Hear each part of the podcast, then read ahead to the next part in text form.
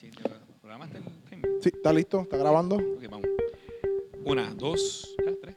Tres. Bienvenidos a Perspectiva. Eh, mi nombre es Andrés Laracuente, junto a. Víctor Mateo y este es el episodio número 7, el verdadero evangelio. ¿Cómo estás, viste? ¿Estás bien? Estamos bien, estamos bien, estamos aquí otro día más. Quiero aclarar algo rápido, voy a hacer lo más breve posible. Si usted no vio, si usted no vio el episodio pasado, espere hasta el final y mire a Víctor con su peluca. Yo me hago autobullying porque de esa manera Sí, porque tú los editas, ¿qué, qué remedio te queda? eh, yo edito, Edita el video. ¿viste? yo edito y yo mismo me pongo, me expongo para que ustedes vean cómo yo soy generoso. El bullying de hoy va a ser bien interesante porque estaba viendo un video Ajá. de un artista antiguo. Ay, Andrés. Episodio número 7. ¿Quieres que.? Hay que cortarlo. Seguimos, seguimos. Ah, seguimos. Este, nada, cuando tengan la oportunidad, buscan en Wow. YouTube. Andrés, ¿qué pasa? Volvemos otra vez. No hay que cortar, sí. Dale, una, dos. El tres. Hago la pausa. La pavera. Ok, ok, yo lo hago por ti. Por favor, dale. Andrés me quiere vacilar. Wise de Kansas. De Gangsta, de Gangsta. ¿Wise de Kansas qué decía? Algo así, no recuerdo. Ah, antes Un me- artista antiguo se llama Voice de Gangsta. Googleelo, vaya a los videos de YouTube y dígame si no se parece a Víctor. Cuando chiquito me decían así. Vamos para adelante. Ve, Seguimos. Ya, hay, que, se hay acabó. que exponerse y Ya, ya, reconocerlo seguro, seguro, y seguir hacia adelante. Seguro. No me pueden chismar como Pendiente otro. al link. Tenemos un compañero que cuando tú te lo vacilas así se pone una cara de pancake. No voy a decir el nombre. Nada, en fin, este es el episodio número 7. Estamos contentos. Ya veo que Andrés está muy contento hoy eh, de estar aquí nuevamente con ustedes. Este, y si no vieron el episodio pasado, pues se lo recomiendo también, ya que toca un tema de la actualidad acer- acerca del miedo a la muerte y con todo esto de la pandemia que está eh, ocurriendo. Pero en este episodio vamos a hablar un poco más acerca de. El verdadero evangelio. Eh, y eso es bien importante. ¿A qué nos referimos, Andrés, con evangelio? Porque quizá la gente escucha evangelio, ajá, vienen muchas ideas a la mente. Pero yo creo que hay que aclarar y definir qué es el evangelio, a qué nos referimos cuando decimos un falso evangelio o un verdadero evangelio para que la gente entienda. el- Sí, el, el, cuando hablamos del evangelio, no hablamos de los cuatro evangelios que hablan de la persona de Jesucristo. Ajá, Mateo, Marcos, Lucas, Juan. O Eso sea, no, no es. estamos hablando de eso. Tampoco hablamos de hablarles a otros de quién es Jesús. Eso Tampoco- evangelizar. es evangelizar en Ajá. todo caso. Ajá. Sino que estamos hablando de la buena noticia de cómo Dios perdona a pecadores que estaban destinados a, a, a hacer, eh, a recibir la ira de Dios. Ajá. Entonces, la buena noticia de cómo Dios puede perdonar a pecadores. Ese es el evangelio. Ese es el evangelio. De manera eh, resumida, práctica, práctica, corta. Y de manera general, a veces le llamamos evangelio a las verdades que profesan esa iglesia. O los énfasis que esas iglesias hacen. Y vamos a, a- a describir tres de ellos ya mismito, pero no vamos a decir, o tenemos que aclarar que no necesariamente se restringe a eso en específico, sino que hay unos énfasis marcados en las eh, verdades o enseñanzas que esas iglesias o ese, o ese tipo de personas hablan. Pero yo creo que deberíamos expandir un poquito más el significado del evangelio Claro. para entonces ir a esa contraparte Claro. de lo que no es. Eh, Víctor, ¿a qué nos referimos entonces de manera más amplia? No solamente decir cómo Dios, per- la buena noticia de que Dios perdona pecados, Ujú. eh, cómo abundamos o perdona nuestros pecados para siempre, sino cómo abundamos en el tema del evangelio. ¿Qué es el tema del evangelio en cuatro aspectos principales, por así decirlo? Sí, eh, dice Pablo que el Evangelio es el poder de Dios Ujú. para salvación. O sea, que la buena noticia que se habla a través, que es el Evangelio, es como Dios salva. Ese mensaje es el que Dios usa para salvar a los pecadores. Eso es número uno. Los cuatro principios que contiene ese Evangelio, número uno, el Evangelio comienza con Dios. Dios es santo y justo y es amor, sí, pero es justo. eh, y en ese sentido, esa santidad de Dios eh, define entonces la vida del ser humano. El hombre entonces es pecador eh, de mente, de intención, de hechos. Eh, pecamos constantemente contra ese Dios que es santo y que es justo. Es importante este atributo de justicia que la gente ignora. Much- muchas veces tú le preguntas, ¿tú conoces a Dios? Sí, Dios es amor, pero se olvidan de que Dios es justicia. Y como Dios es justo, el mal debe ser pagado y el bien debe ser recompensado. Y entonces el hombre es pecador y todos hemos pecado, por ende merecemos qué?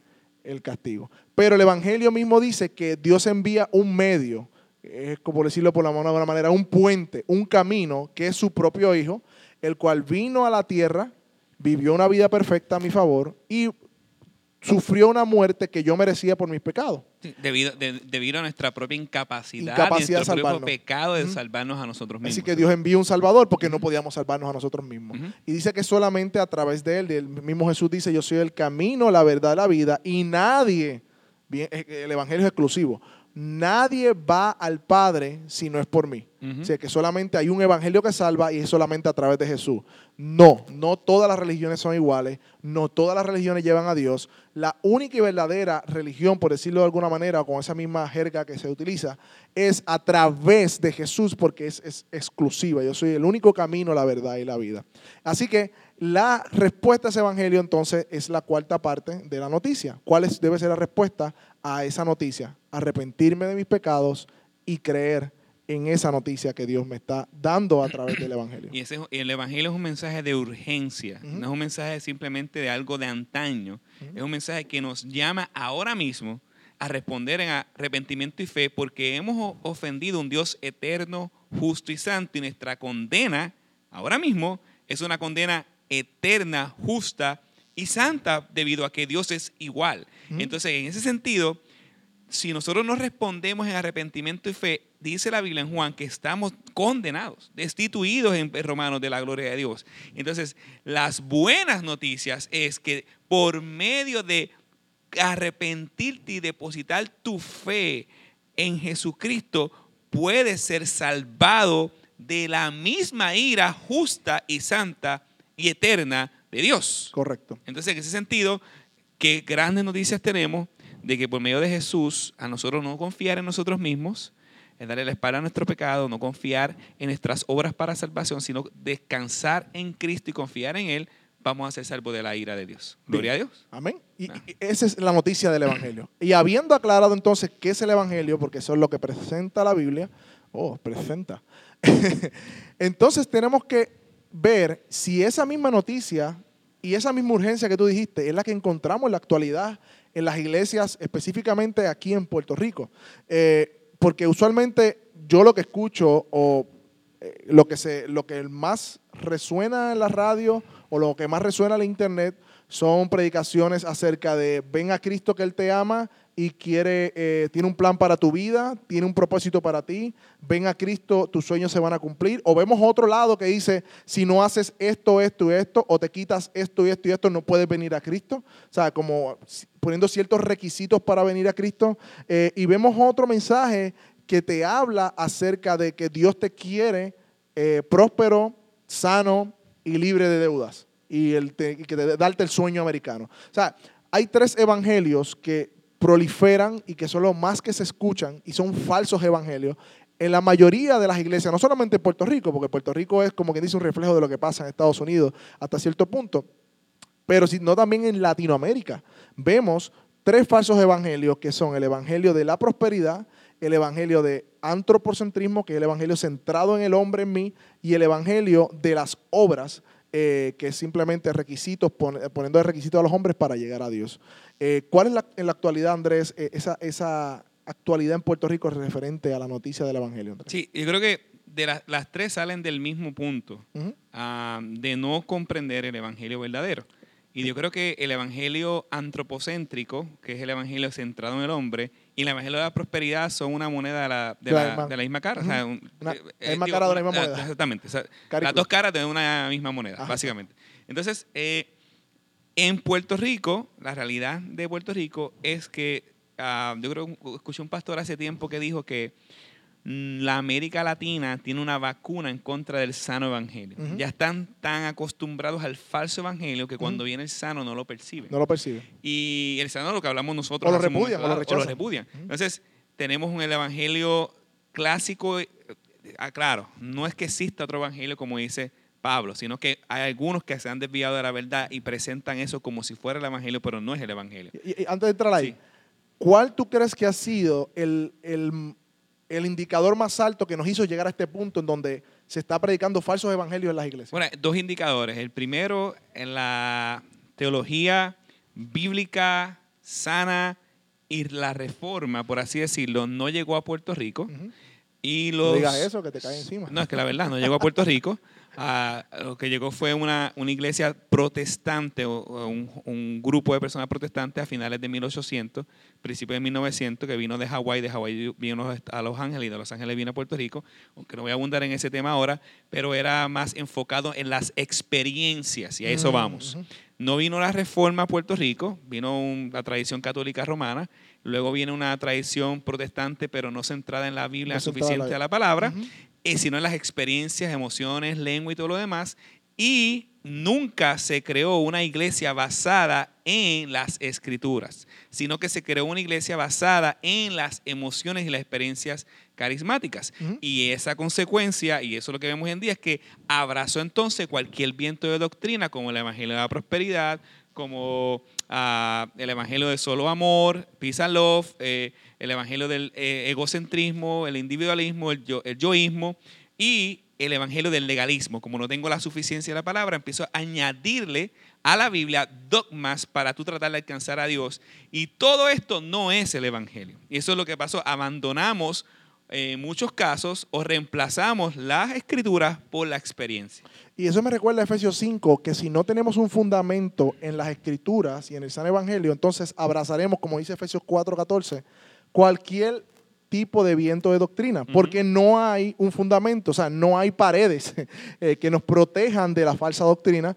Entonces, como tú dijiste, las experiencias dominaron y yo recuerdo, y todavía pueden buscarlo en internet, predicaciones en donde se rechaza el estudio serio de las escrituras. Ujú. Y de hecho, textos como decir que la letra mata, pero el espíritu vivifica, como que diciendo, no estudies mucho la Biblia porque te vuelves un teólogo y eso apaga el espíritu y entonces la iglesia se apaga. Eh, un rechazo completo a todo lo que tiene que ver con leer y estudiar las escrituras y un una apertura al culto místico, que es la experiencia, el yo sentir, eh, tuvo una gran repercusión aquí en Puerto Rico. Y como tú dices, no llegó la reforma, y para explicar en términos prácticos qué fue la reforma, el movimiento eh, del siglo XVI de volver a las escrituras para que las escrituras entonces dicten, no la iglesia, no las experiencias, cuál es la norma de fe de vida No de, de los creyentes, no el gobierno, eh, en contexto en que estamos ahora, ¿verdad? Este, así que ese primer evangelio que vamos a tocar, eh, ya tocamos alguno de manera, eh, ¿verdad? Por encima. Ese primer evangelio es el primer evangelio de obras. Eh, ¿Qué características, De Andrés? hecho, to- todos los que hablamos Son de obra. Son de obra. Ah. O sea, o sea, no, no Pero- es de la gracia, pero ah. sí, pero hay, Un hay varias eh, pendientes, por así decirlo, varios ángulos, pero sí, todo sigue siendo de obra. ¿Qué, qué- qué- qué vemos en ese evangelio de obra? Eh, ¿qué, por decirlo de alguna manera, qué sobresalta de, esos, de, esos, de ese tipo Pero de bueno, el evangelio de obra para mí es la confusión entre la santidad y la, la santidad y la justificación. Ok. Me explico. Eh, muchas personas lo que hacen es que eh, a nosotros eh, no ser eh, santos en el sentido de, de una perfección moral, entonces la iglesia o las denominaciones eh, legalistas lo que hacen es que imponen ciertas dogmas y ciertas reglas bíblicas fuera del evangelio o a extra bíblicas para tratar de cumplir y alcanzar el favor de Dios para tu vida y salvarte de la ira de Dios, no por la suficiencia de la obra de Cristo, sino por la, lo que tú puedes lograr en tus propias fuerzas y capacidades. Amén. Y, y ese término de santificación y justificación lo discutimos hace unos episodios atrás. Básicamente la justificación es el hecho de ser justos delante de Dios. Somos declarados justos sin haber hecho nada, simplemente creer. Pero luego de creer con el Evangelio, vivimos una vida de santidad. Lo que se ha hecho es la inversa. En vez de decir que la santificación es un fruto de la justificación, estamos diciendo que primero tenemos que hacer algo para alcanzar a Dios. Correcto. Ese es el Evangelio de obra. Eh, y usualmente vemos, esto lo vemos en, en iglesias o círculos cristianos donde siempre hay mucha prohibición, siempre no puedes usar X cosas, siempre hay una, un énfasis a la prohibición. Eh, todavía al sol de hoy hay iglesias que no te permiten tener barba en la tarima, que ellos le llaman, que se le llama altar, porque no sé por qué, de verdad yo quisiera saber por qué, pero no puedes tener eh, barba, eh, las mujeres no pueden usar pantalla. eh, siempre hay un énfasis en que eso es la santidad, lo externo. En la iglesia católica, entonces pone los sacramentos de la iglesia como requisitos, como parte cooperadora de la salvación que solamente únicamente por la fe, según la Biblia, pero ellos le añaden los sacramentos de la iglesia eh, como requisitos para la salvación. Correcto. Así correcto. que vemos ese énfasis también. Entonces, en- El segundo viene siendo Ujú. el tema de, de la prosperidad, el evangelio de la prosperidad. exacto. Que el énfasis la, de la prosperidad es simple, es a santificar la codicia. Ese es el evangelio de la la prosperidad. codicia se pone en un lugar Segundo donde lugar, eh, aquí, el, el mandamiento más importante para el evangelio de prosperidad es el codicioso. Es que lo que aquel tiene, yo lo quiero tener. Y como yo no lo puedo tener, pues pacto con Dios, ofrendo más eh, por Dios. No porque estoy agradecido, sino porque quiero algo a cambio. Exacto. Es un, un evangelio falso de intercambio donde yo te doy eh, mi participación porque tú me vas a dar mi casa, mi carro, mi auto, ta, ta, ta, ta, ta, ta. Es- adorar la- los bienes materiales y usar a Dios para alcanzarlo, ¿Seguro? básicamente. Eh, y- Como la- el genio de la lámpara. eh, básicamente, Dios se convierte en alguien que está ahí para darme. Uso la Biblia No solamente- para, para frotarla y que de ahí salgan todas mis bendiciones y deseos. Y, Y no solamente bendiciones, sanidad, porque también se incluye Sí, también. la sanidad. Hay una, hay una vertiente de sanidad y una área que no enfatiza sanidad, simplemente el dinero. Pero lo mismo. Estás pactando con Dios por tus méritos, no por los méritos de Cristo ni nada por el estilo. Que- ¿Y, y qué características o colores podemos notar para personas que están quizás yendo a una iglesia de esta y no Sencillo. sepan cómo si- distinguir? Yo eh, declaro, yo decreto, yo pacto con Dios. ah, ese tipo de frases. ese tipo de frase. ah, es antropocéntrico, me explico, se, se centra solamente en el hombre, Aunque ese en vamos tu a deseo, mismo. en tus sueños, en tu vida, en tu idea, en tu prosperidad, en tu sanidad, en tu, tu, tu, tu, tu, tu, tu, tu, tu, tu, tu, tu, tu, y lo demás tú. Y es un Ese, mensaje agradable para la gente. en. Hermoso. Es, es algo, eh, pues como decía, eh, creo que es de Timoteo, eh, comenzó- eh, los sanos van a tener comezón de, oí- de- de oído, Ajá. y sino que van a estar arrastrados por cualquier viento de doctrina. Y Ellos van- amontonarán para sí para sí maestros. maestros. Son personas que eh, mm, desean un maestro que le diga Lo que ellos quieren- lo que quieren escuchar, que Ya todo, escuchar. con seguro tu propia concu- concupiscencia. Exacto. Así que si te hablan de ti, si te hablan de sueños, si te hablan de visiones, si te hablan de cómo alcanzar, cómo prosperar, eso es una evidencia de que estás en un falso evangelio, huye y corre de ahí. Y un énfasis marcado en las ofrendas. Siempre, siempre hay algo con las ofrendas. Sí. Siempre, siempre hay un tema con el dinero todos los domingos o, frecuentemente eh, en donde el dinero es un tema recurrente este, en este tipo de iglesias. Y mira cómo está entrelazado, porque el otro evangelio, el evangelio centrado en el hombre, aunque todos son centrados en el hombre eh, y son de obras, pero este específicamente trabaja y hay unos, hay unos mal- características allí, es que el hombre es el centro y Dios está para cumplir entonces tus planes y tus sueños. Correcto. Entonces Dios, yo he visto, yo he visto memes, he visto posts en Facebook de personas, Dios es mi mejor inversionista. Eh, o sea, yo soy el centro, es mi negocio y Dios entonces es el que me impulsa a hacer mi negocio y cumplir mis sueños realidad. Eh, he visto, y, y este tipo de, de características que podemos marcar en este tipo de movimientos, usan mucho el Antiguo Testamento. Entonces las batallas, los David, los Goliat, eh, los gigantes, todo este tipo de jerga eh, habla como que si tú eres el centro de la Biblia y todo lo que dice la Biblia es a tu favor.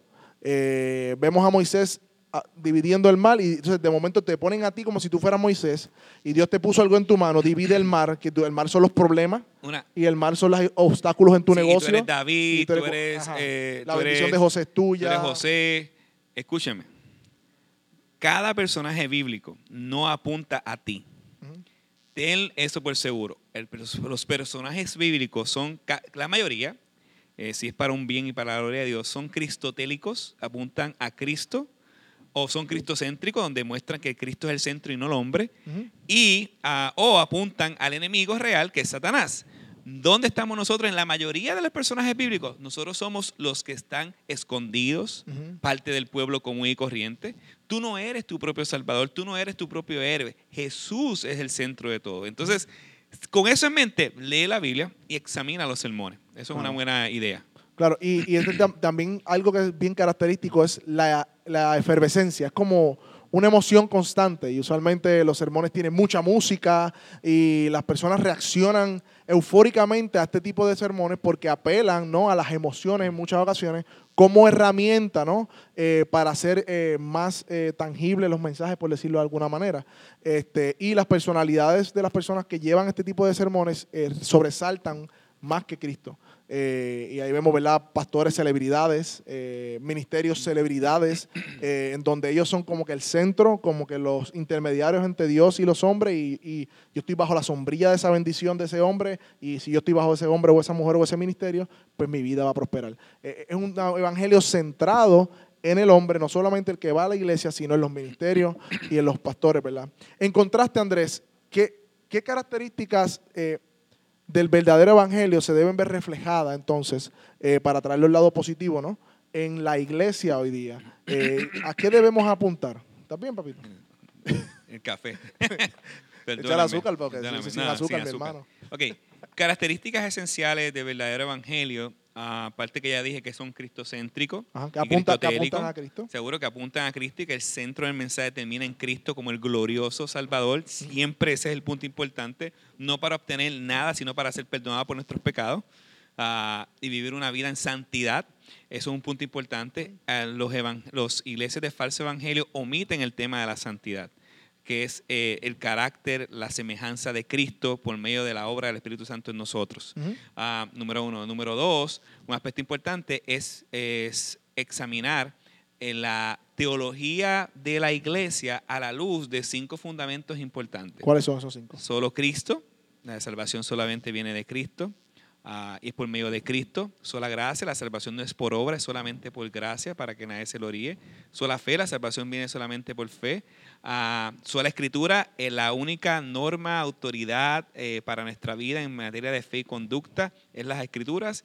Y solo Dios hará gloria. Todo es para la gloria de Dios, no para la gloria de una iglesia local, no para la gloria de una comunidad, es para la gloria de Dios. Entiendo que son eh, partes fundamentales. Yo puedo añadir a eso el complementarismo. Ah, hombres y mujeres son hechos a imagen y semejanza de Dios, iguales en valor y dignidad, pero diferentes en función para complementarnos. Las funciones son diferentes tanto en la casa como en la iglesia. Por eso es que el hombre puede ser es el, el, el mayordomo, el líder, el que dirige, el vigía en el hogar, pero también es en la iglesia. La, la iglesia es el hombre que dirige, ah, ah, es el, el, el mayordomo, el sacerdote, el que, el que pastorea, no es la mujer. Ah, son cosas muy importantes. Eh, y después de ahí, de todos esos eh, a- a- aspectos, yo le puedo añadir también una predicación que sea expositiva, Ajá. que, ponga, Que lleva a la exponga- gente a mirar Ajá. la Biblia y a tener hambre por la Biblia. Seguro, y el texto, su contexto, Ujú. ah, trayéndolo a nuestro contexto actual. Eh, también podemos poner adicional a eso ya como algo más secundario, pero importante, una iglesia que sea confesional, que, que las confesiones de fe sean las, las murallas que nos cuidan de mantenernos en las escrituras. Ok. Eso es puntos adicionales. Ah, básicamente, yo pienso que... Y todo eso surge de dónde, en qué lugar está la sana escritura expuesta en, la, en, la- en esa iglesia. Porque usualmente, eh, lamentablemente, mientras más nos alejamos de la autoridad de las escrituras, más crece la autoridad en mis sueños, en lo que Dios me dijo, me reveló, en lo que yo soy, en lo que Dios me mostró, en lo que Dios puso en mi corazón. Este, y entonces la palabra de Dios la ponemos al lado de mis experiencias, de mis revelaciones, y, y eso es peligroso. Así que mientras la Biblia esté en su lugar en la iglesia, menos este tipo de, de, de- de, situaciones vamos a ver en las iglesias como tal. Y el llamado es a no regresar a las escrituras sobre todas las cosas para poder definir y eh, regular nuestras prácticas de A fe. mí me preocupa algo, Víctor. Aparte, vamos a poner que todas estas palabras de domingo todo el mundo se las sabe. A mí me preocupa algo. Me preocupa la falta de diligencia en conocer el carácter de Dios, en conocer quién es Dios, sus atributos. Ujú. Número uno. Número dos, también me preocupa la falta de deseo y amor por la palabra de Dios dentro de los que se hacen llamar Cristiano. cristianos y comunidad de creyentes. Yo creo que vivimos una época donde lo que digan las autoridades, yo lo hago Sí. sin analizar, sin investigar, sin estudiar, sin, sin prepararme bien. Y no estoy hablando de meterme en un seminario teológico, eso es, una, eso es algo muy saludable. Yo estoy hablando de, por mi propia cuenta, ser autodidacta, Claro. de buscar entonces qué dice la Biblia, porque yo quiero glorificar a Dios. Oye, lo que está en juego es mi salvación. O sea, yo, yo puedo haber nacido en un lugar y donde me dicen que el Evangelio es una cosa y la Biblia la tengo de adorno y tal vez la leo, pero por mi mente no me pasa absolutamente nada y estar destinado al infierno. ¿Por qué? Porque Creyendo no, que voy al cielo. creyendo que voy al cielo. Hay caminos que parecen buenos, pero son final de, de De muerte, muerte, ¿verdad? Entonces. ¿cómo tú sabes que lo que tú crees es lo que dice la Biblia? ¿Cómo tú sabes que lo que tú crees es la verdad, La que te verdad. va a llevar al cielo? Yo te invito a que tú vayas a la palabra y, y tomes con seriedad el estudio de la palabra. Sí, porque esto es algo del alma, eterno. Esto no es, esto no es una transacción que perdiste 50 500 pesos aquí, no. ni perdiste 100. Y fíjate, para comprar una computadora o para hacemos nuestro research. Un search, Ajá. research, pero Eh, terrible. eh, y buscamos ¿Cuánto cuál es la mejor, cuánto, esto? cuánto le busco arriba y cuánto me sale más barato y somos diligentes. Pero para aspectos del alma, como esto, muchas veces nos sentamos en la silla y esperamos que el que está al frente me diga lo que yo tengo que creer. Arrepiéntete del orgullo. Porque el orgullo es la barrera que impide que nosotros podamos crecer a la imagen y semejanza de Dios. Sí. Y el orgullo es la barrera que impide en que nosotros salgamos de una herejía a la verdad de la palabra de Dios. Sí. E- Ese yo creo que es la, la- la barrera más grande. Si yo siempre, es el que, el que, como decía el dicho, el que cree que sabe ya no necesita, Ajá. ¿Cómo ¿Cómo que- que dice? El primero que decía, pero está bueno. no escucha, el que, lo es- sabe no escucha. El que, el que, El no escucha ya lo sabe. algo así. algo así, algo así. Pero está bueno, está bueno. Y lo, lo que quiere decir es lo siguiente, si tú crees que sabes y no eres humilde y vas y buscas a ver si realmente sabes y, y escudriñas las escrituras y, y ves si lo que tú crees está en las escrituras, realmente ese va a ser tu mayor impedimento para creer la verdad. Y lamentablemente, creyendo que vas al cielo, te des cuenta al final, que eso sería lo peor, que no ibas hacia el cielo, sino que estabas engañado. Así que yo creo que esto tiene mucha pertinencia, este mensaje, este, este tema acerca del verdadero evangelio. Hay otros evangelios, sectas, que enfatizan también obras como ¿verdad? el séptimo día, eh, los judíos mesiánicos en Puerto Rico. Eso no tiene Eso ningún está- sentido. Eso está creciendo. Eso no tiene ningún sentido. Volver a las costumbres de Israel. Eso es un completo desfaz de, de conocimiento y entendimiento de la La Biblia. Iglesia Universal también creo que Eh, está por ahí. la Iglesia Universal, entre otras falsas doctrinas y sectas. Eh, así que nuestra invitación es a lo que dijo Andrés. Siéntate y escudriña que si lo que tú conoces verdaderamente es lo que la Biblia enseña. Y eso es vital eh, para el día de hoy. Así que yo creo que estamos ahí, Andrés. Estás buscando un video para molestarme. No, no, no, estamos ready, estamos ready. Así que no te molesto más nada. Me, han- me he dejado bulear para que ustedes vean que yo, tranquilo, el Señor, del Señor la venganza. Yo pagaré, dice la, dice la Biblia, así que. no, no. Mentira. Gracias por eh, conectarse a Perspectiva. Este es el episodio número 7, Andrés. Así que vamos por el número 7 de la segunda temporada. Pueden compartirlo en sus redes sociales: Facebook, YouTube, Spotify, SoundCloud, Apple Podcasts. Así que Nada, sería todo. Hasta la próxima. Vemos. Bye bye. Perspectiva. ¿Quieres que termine ya? Comparte. ¿Quieres que termine? Termina, dale. Bye.